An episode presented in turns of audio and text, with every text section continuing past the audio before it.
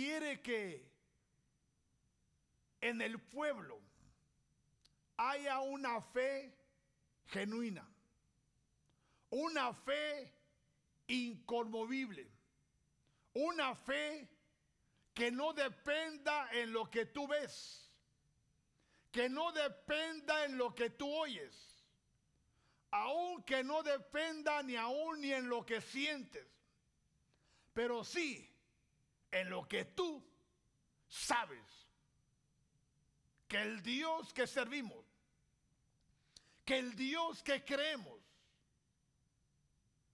es un gran Dios.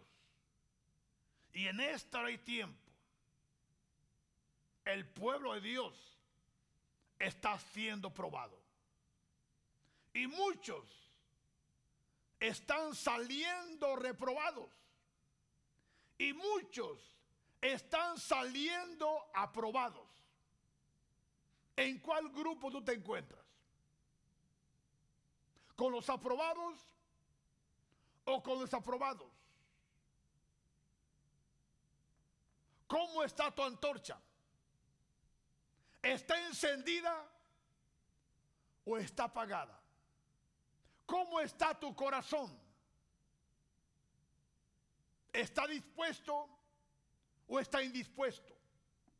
¿Cómo está tu adoración?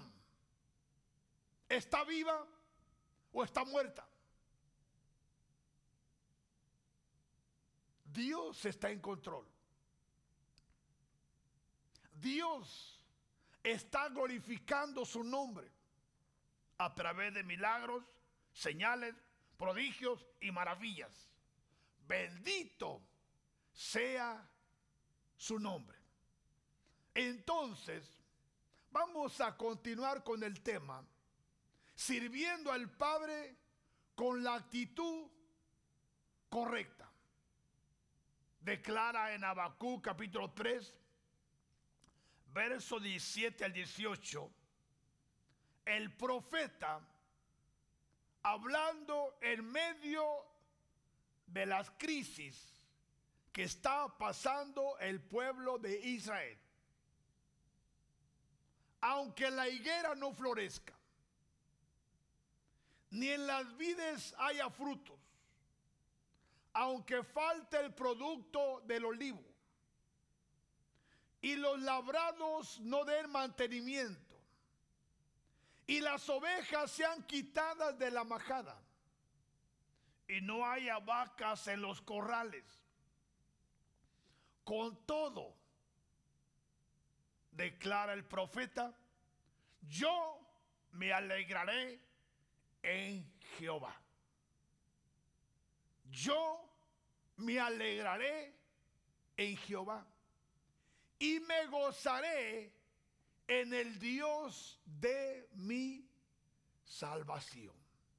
Padre, en el nombre de Jesús, en esta mañana, una vez más, nos acercamos a ti, Padre, pidiendo al Espíritu Santo, al Espíritu de verdad, que nos guíe a toda verdad y a toda justicia. Y que tome esta palabra que en este día estará siendo presentada y sea llevada a los corazones. No a la mente solamente, a los corazones.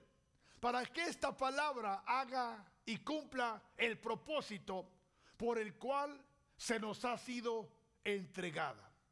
Padre, en el nombre de Jesús, en la paz nos centramos. Porque si estamos en la paz, tu perfecta y santa voluntad se llevará a cabo. Bendito sea el nombre de Jesús. El domingo pasado hablamos acerca de los cuatro personajes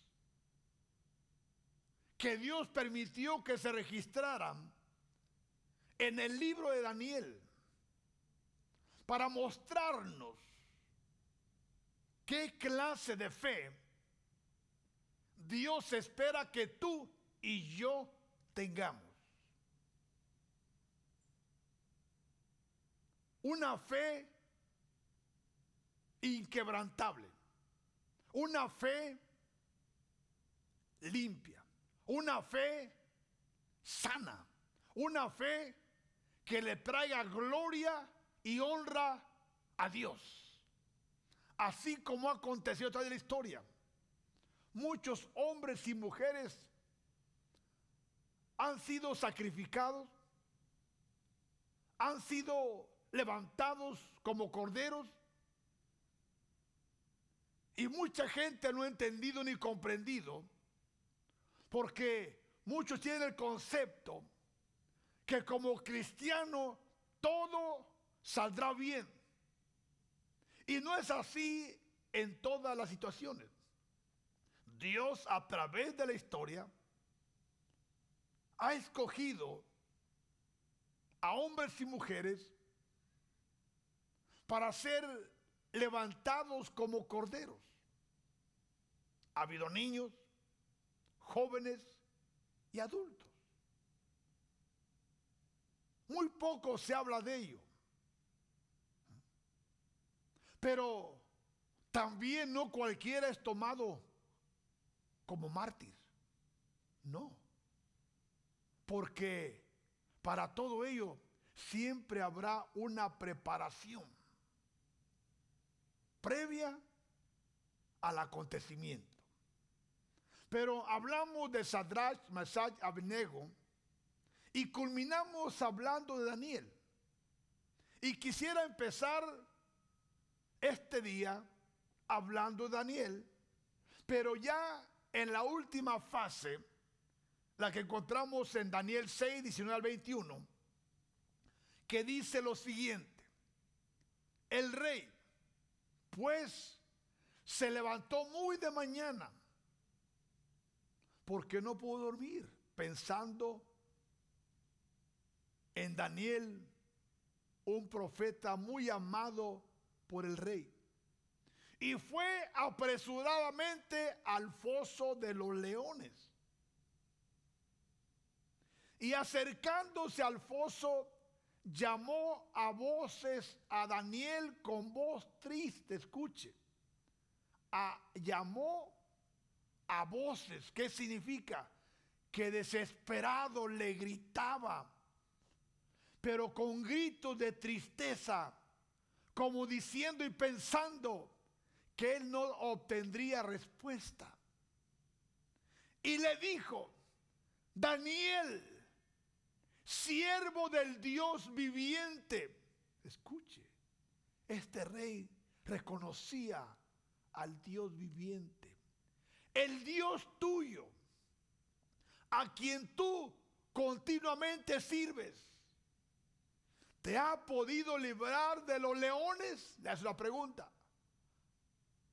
Entonces Daniel respondió al rey desde el mismo foso. Oh rey, vive para siempre. o sea que Daniel está honrando al rey porque él sabe que el rey también fue víctima como él. Oh rey, vive para siempre. Lo honra. Y aún le dice que Dios lo ha librado de la mano de sus enemigos y de la boca de los leones. Bendito sea el Señor. El apóstol Pablo escribiendo en una de sus epístolas, en Romanos 14, 7 y 8 dice, porque ninguno de nosotros vive para sí. Ahora, ¿quiénes son los nosotros? Son aquellos que creen, aquellos que han decidido caminar con Jesús, pase lo que pase. Porque ningún otro vive para sí y ninguno muere para sí. Pues si vivimos, dice el apóstol, para el Señor vivimos. Y si morimos, para el Señor morimos. Está hablando en aquel hombre o mujer que se alinea a la perfecta voluntad de Dios.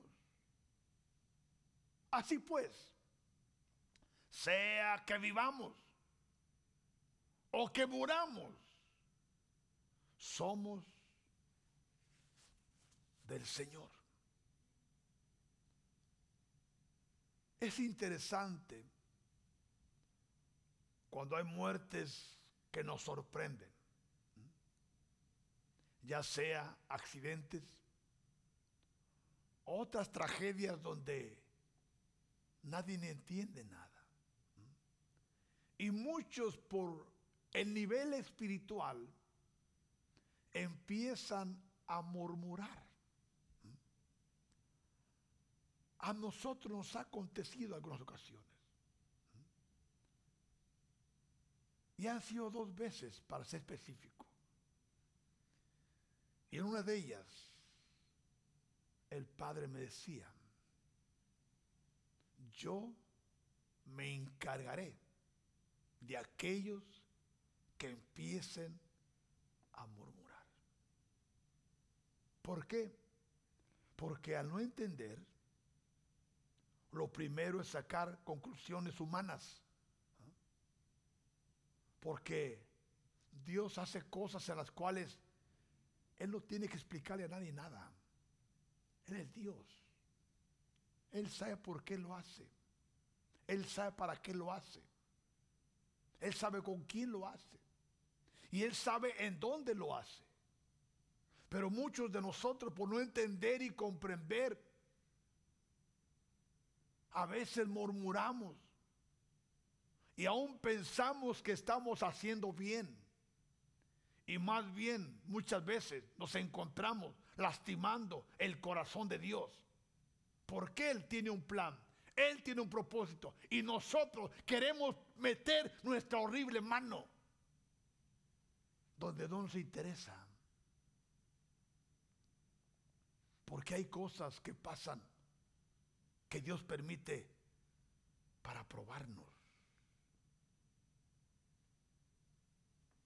Por eso dice la palabra de Dios en Pedro 5, 6, 7, que nuestra responsabilidad, nuestro deber es humillarnos bajo la poderosa mano de Dios. Porque hay cosas que tú y yo no vamos a entender. Especialmente cuando pasa con seres queridos, seres cercanos.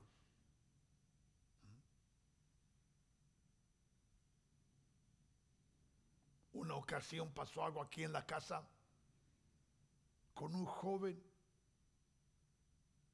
algo que no es muy común que acontezca. Pero yo tuve mucho cuidado con lo que decía. Aún en el servicio fúnebre, cuidé mucho mis palabras. Porque la mayoría de los que estaban ahí estaban solo para ver qué es lo que yo iba a decir. Porque lo que aconteció iba en contra de lo que enseñamos. Por lo cual, la presencia de Dios estaba ahí. Pero yo tuve cuidado con lo que decía, porque sabía que había oídos ahí solo esperando que yo dijera algo para apuntar sus cañones hacia la congregación. Pero pasaron los días y Dios en su misericordia me visitó. Y Él me explicó el cómo, el por qué y el para qué. Bendito sea su nombre. Bendito sea su nombre. Porque Él es bueno. Por eso en todo lo que acontece, nuestra mejor actitud es humillarnos. Pero ¿cuántos aún se enojan por no tener control y dominio propio? Sin entender ni comprender. La primera actitud es disgustarse y hablar tonterías. Y cuando escuchan algo, se queda. Por eso es que Dios quiere que seamos un pueblo humilde y siempre sometido bajo la poderosa mano de Dios, para que Él os exalte cuando fuere tiempo. Porque muchos en circunstancias difíciles aún nos olvidamos lo que somos y lo que hemos hecho. Dice Éxodo 21, 5 y 6. Y si el siervo dijere, yo amo a mi Señor, yo amo a mi mujer y a mis hijos, no saldré libre. Está hablando de un esclavo que ya cumplió su tiempo y puede salirse, puede irse. No hay condenación. Ya cumplió. Ahora él tiene la libertad de tomar camino y empezar una nueva vida.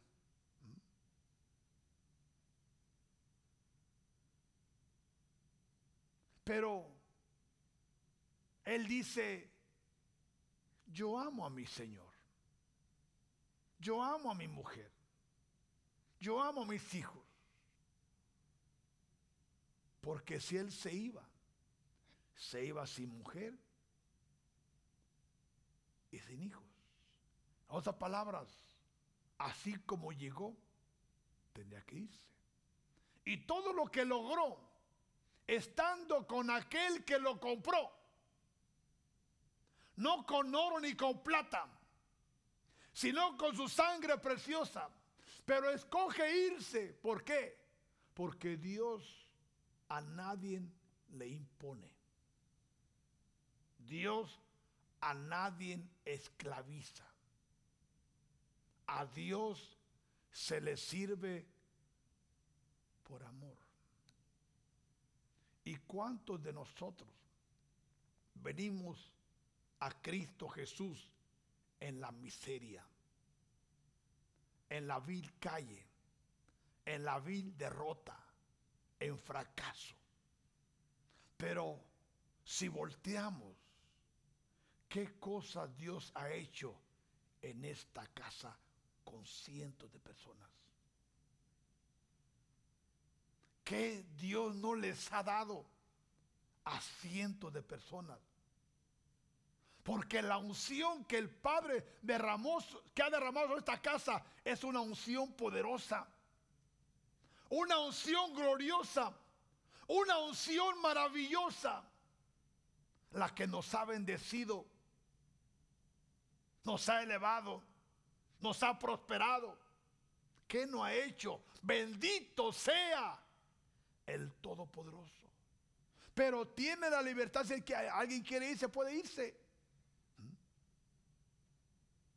Pero aquel siervo dice, verso 6, y si el siervo dijere, em, yo amo a mi señor, a mi mujer, a mis hijos, no saldré libre.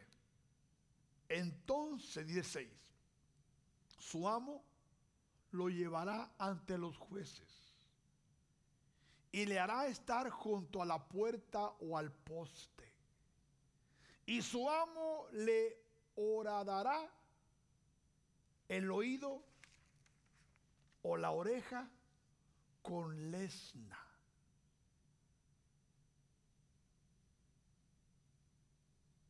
Es interesante, porque ese término, es un término de campo, donde los animales son marcados en la oreja.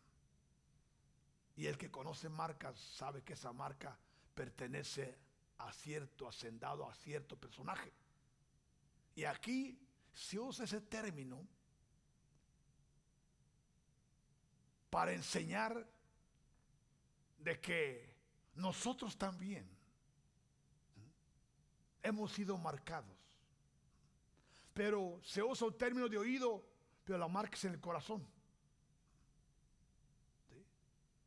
Donde nos declaramos esclavos por amor. Y su amo le horadará la oreja con lena y agrega, y será su siervo para siempre. Escuchen esto. Porque en la iglesia muchos entran y muchos salen. Pero aquel que permite que el Espíritu Santo de Dios circuncide su corazón, su mente, su espíritu, a través del entendimiento. Porque este, esta persona, este cristiano, este escogido, ya no va a caminar por sentimientos. Ya no tomará decisiones a la ligera. Aunque cometa falta, aunque cometa pecado, nunca correrá a Dios más bien correrá a Dios. Correrá a su líder y le he pecado. He fallado. Pero nunca se correrá. Pero el que no está circuncidado peca y desaparece. Aún se va diciendo que es santo. Impresionando a otros hasta que lo conozcan. Pero no así con aquel que ha permitido que su oído sea perforado. Un ejemplo lo encontramos en Filemón capítulo 1, verso 1.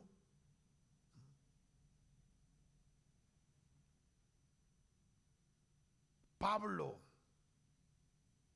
se declara como como prisionero o como esclavo de Jesucristo.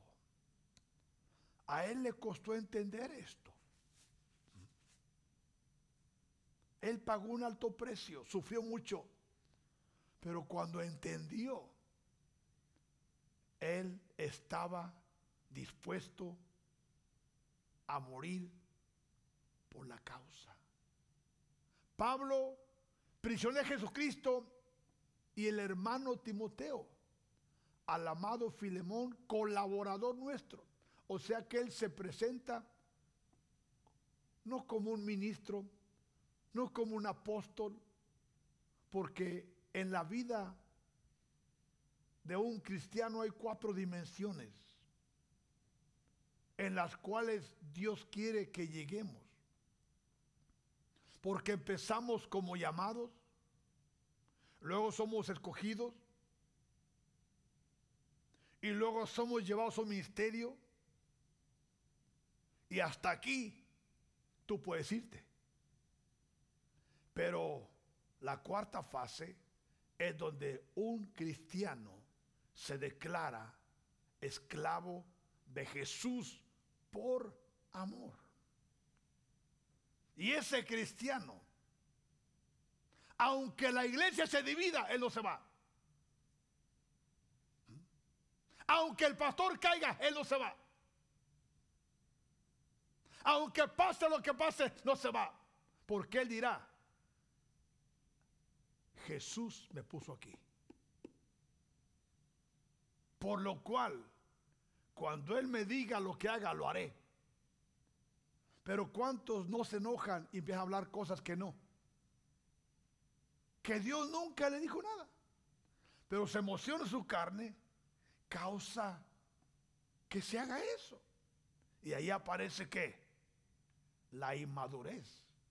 Aunque conozcamos mucha Biblia, aunque quizás diga, yo paso una hora orando. Es posible. Pero la madurez viene a través de las pruebas y las tribulaciones.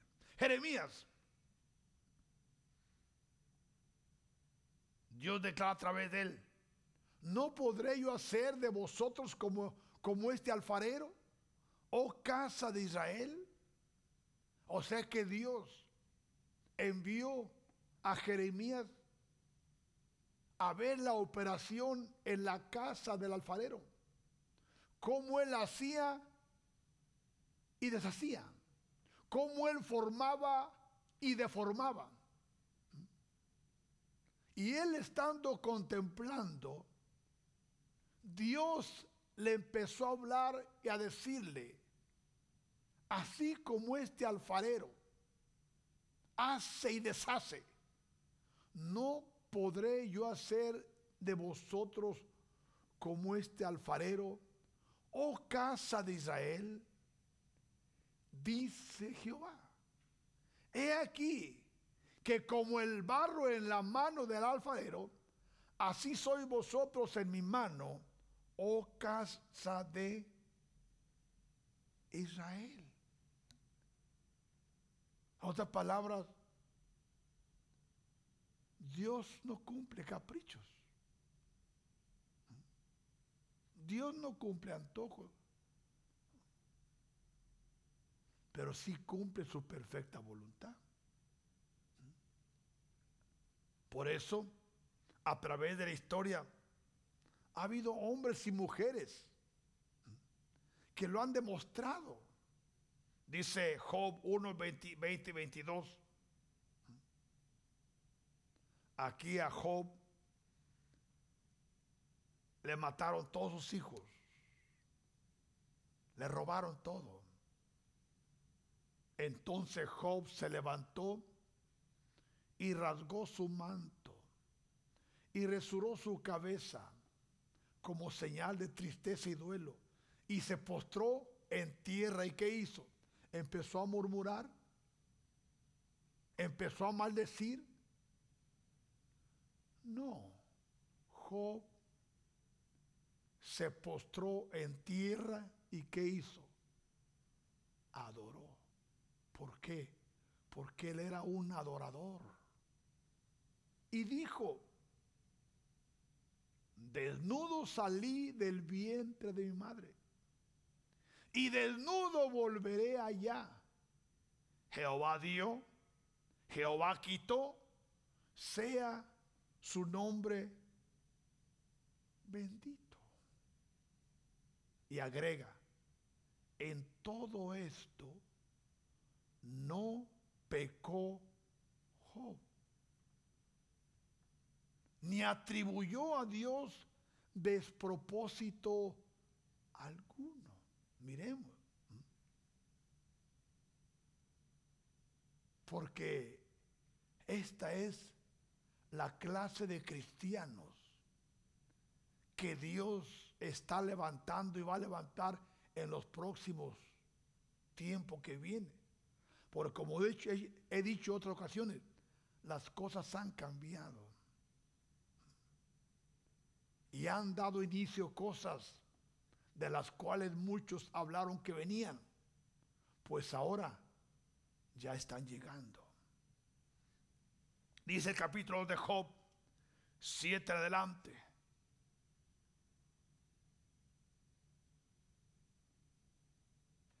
Entonces salió Satanás de la presencia de Jehová e hirió a Job con una sarna maligna desde la planta del pie hasta la coronilla de su cabeza. ¿Por qué? Porque anteriormente Sol le quitó todo. Pero ahora se acerca y lo golpea con enfermedad. ¿Quién quiere estar enfermo? Nadie. Nadie queremos estar enfermos. Pero hay escogidos que solo pasan enfermos. Y han orado, hacen lo que saben hacer Pero hay un propósito el cual se lleva a cabo a través de lo que acontece con un escogido.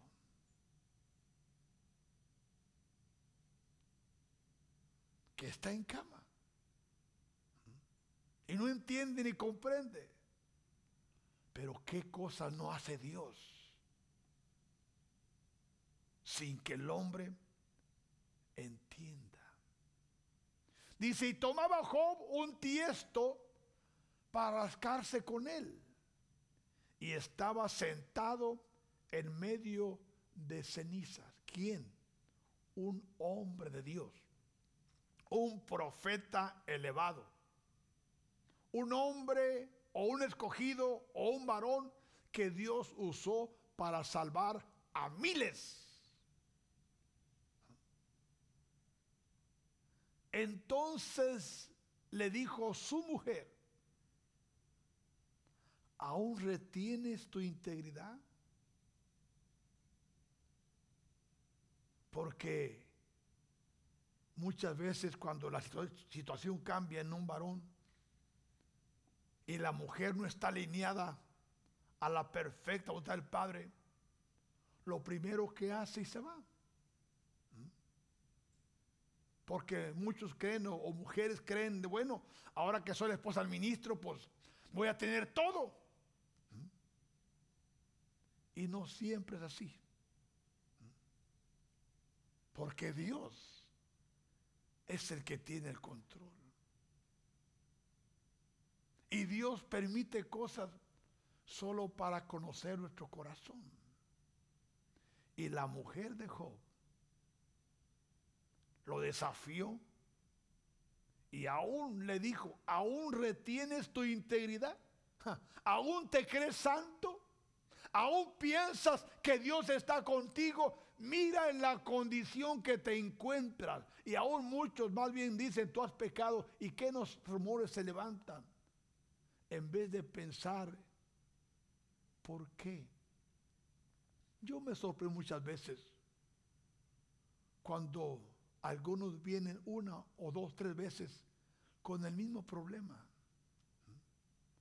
Pero gracias a Dios por la ayuda angelical. Yo no lo rechazo. Y muchas veces Dios viene a revelar cuál es el problema. Y muchas veces no tiene que ver con la persona, sino con los ancestros, con los padres, con las generaciones. Pero aquel que cree y se mantiene, Dios le da victoria. Maldice a Dios y muérete. Qué fácil. Y él dijo, como suele hablar cualquiera de las mujeres fatuas, tonta, de estúpida, dice, has hablado. ¿Qué? ¿Recibiremos de Dios el bien? ¿Y el mal no lo recibiremos? En todo esto, no pecó Job con sus labios. ¿Por qué? Porque Satanás puede tocar el cuerpo, puede tocar la mente, pero nunca podrá tocar el espíritu. En todo, Job no pecó con sus labios. Dice Lucas 16, 19, 20. Miremos esto. Había un hombre rico que se vestía de púrpura y de lino fino. Y hacía cada día banquete con esplendidez. O sea que un derroche había dinero, había todo, disfrutaba. Pero la contraparte dice, había también un mendigo llamado Lázaro. O sea que lo opuesto al hombre rico. Que, que estaba echado o tirado o postrado a la puerta de aquel. O sea que uno adentro disfrutando, celebrando, gozando, y otro en la puerta, todo lo opuesto. Y lleno de llagas. ¿Quién era este? Este era un escogido. Un escogido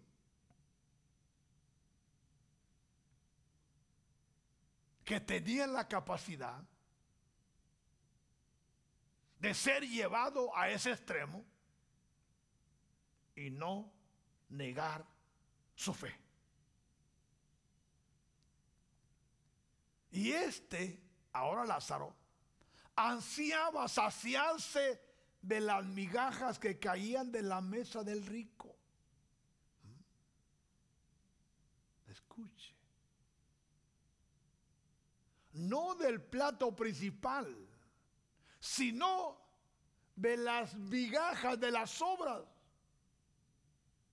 que caían de la mesa del rico y de sus invitados. Pero a este Lázaro dice, y aún los perros venían y le lamían las llagas. O sea que un caso extremo. Pero ¿por qué Dios registró esta parábola? Y agrega, aconteció, llegó al fin, que murió el mendigo. ¿Y a dónde fue llevado? ¿Y quién lo levantó? Ángeles vinieron exclusivamente a levantar su espíritu.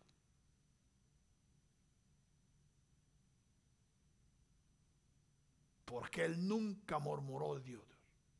Nunca se quejó. Aunque él miraba cómo disfrutaban. Y él no.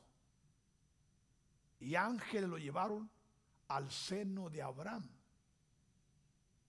Pero también dice, murió el rico y fue sepultado.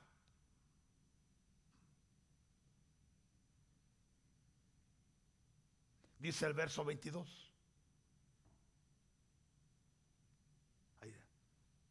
Y murió el rico y fue sepultado. Ahora, ¿qué es lo que Dios nos enseña aquí?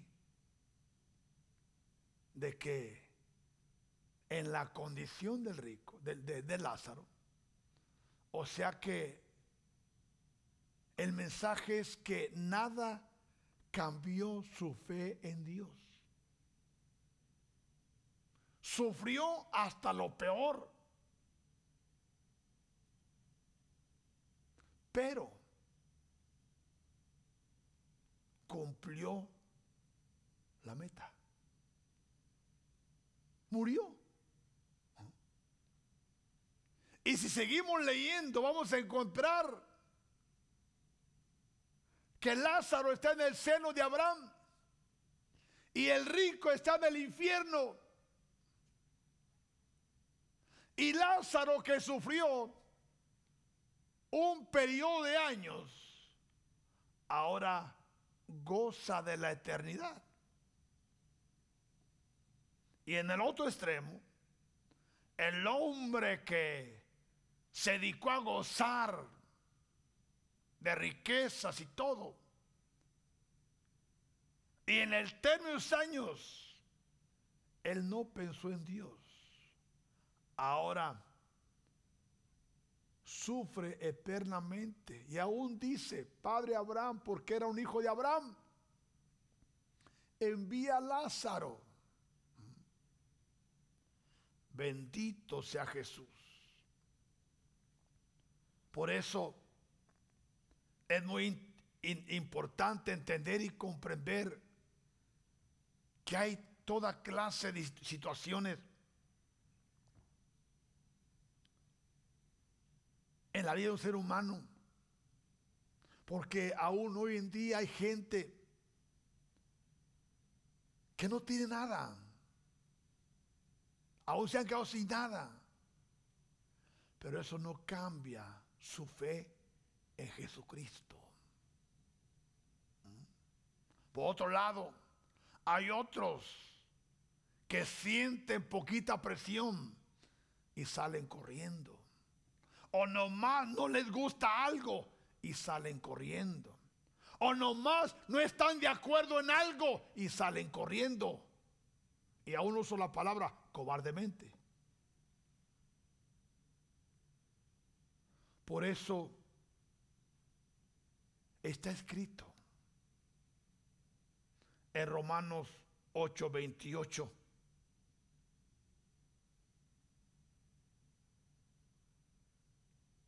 Y sabemos que a los que aman a Dios, ¿a quién? A los que aman a Dios. Todas las cosas. ¿Cuáles son todas las cosas? O sea que todo lo que acontece en su vida ¿Y qué cosas no acontecen? Porque hay cosas que acontecen que te marcan, que te sacuden, que te simbran, que aún te destabilizan y de pronto no entiendes. Aun cuantos han querido tomar venganza.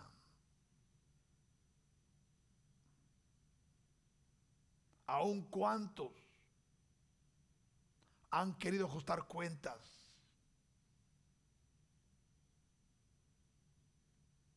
Aún más, algunos se van de la iglesia. Cuántas cosas no acontecen. A un hombre y mujeres que sí dijeron, yo estoy contigo hasta la muerte. ¿Dónde está eso? Aquellos que dicen, es que el Padre me trajo. Y es verdad. Pero ¿por qué tú te mueves fácil? ¿Por qué haces cosas que no debes de hacer? ¿Por qué no te alineas a la perfecta voluntad del Padre? Aún muchos dicen, es que aún ni quiero consultar porque ya sé lo que van a decir. Oh, ya lo sabes. Porque muchos queremos caminar en la voluntad humana, otros en la voluntad permisiva, otros en la voluntad buena, pero otros en la voluntad perfecta. Y sabemos que a los que aman a Dios, o sea que tarde o temprano nuestro amor a Dios va a ser probado.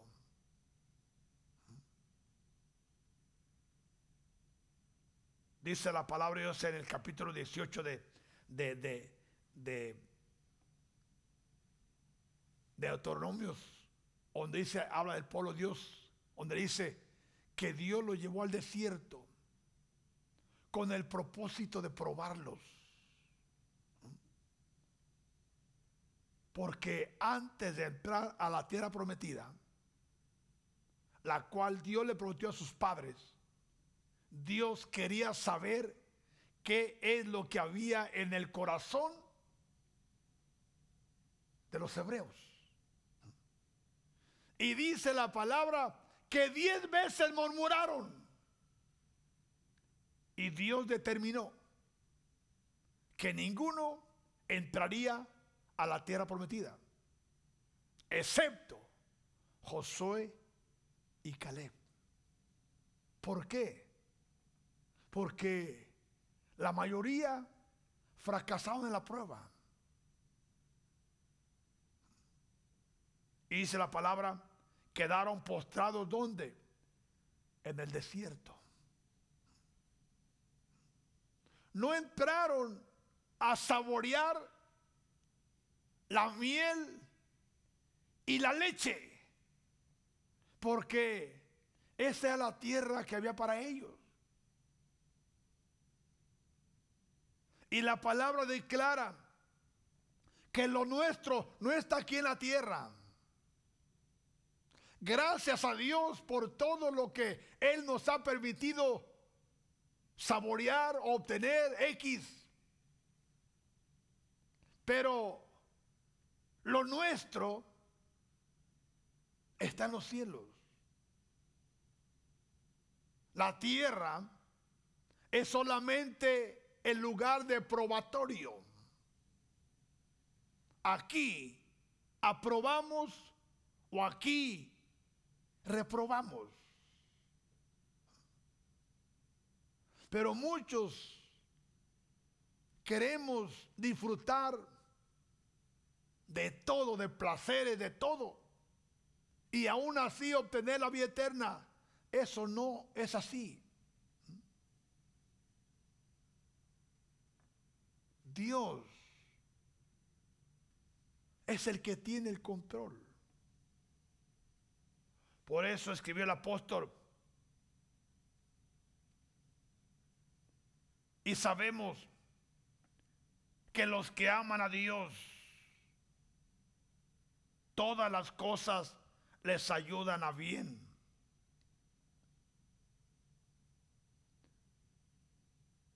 Esto es, a los que conforme su propósito son llamados. Por eso dice en el primer libro de Crónicas 16, 11.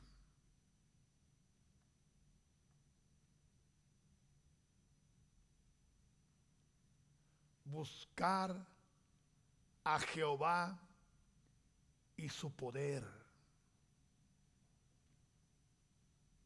Buscar su rostro continuamente. Esa es y debe ser nuestro deseo. Dijo Job en el capítulo 13, verso 15 al 16, miremos.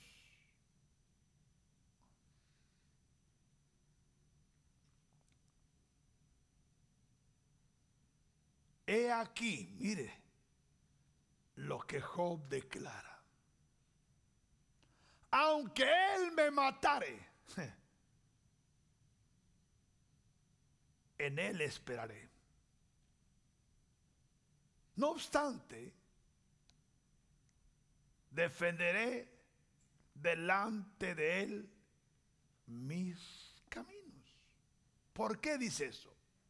Porque sus amigos, sus compañeros profetas, se acercaron y le decían, Job, es que tú has pecado.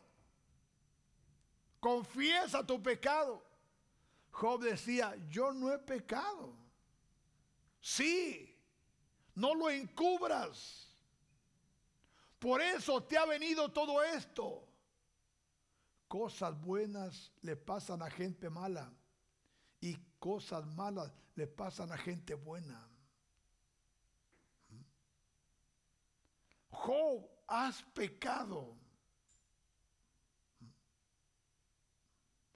No obstante, dijo, defenderé delante de él mis caminos. Y él mismo, ahora Dios, será mi salvación. Porque no entrará en su presencia el impío. O sea que él sabía, él entendía. Pero lo que nadie sabía es que Dios le estaba probando a Satanás que hay hijos de él.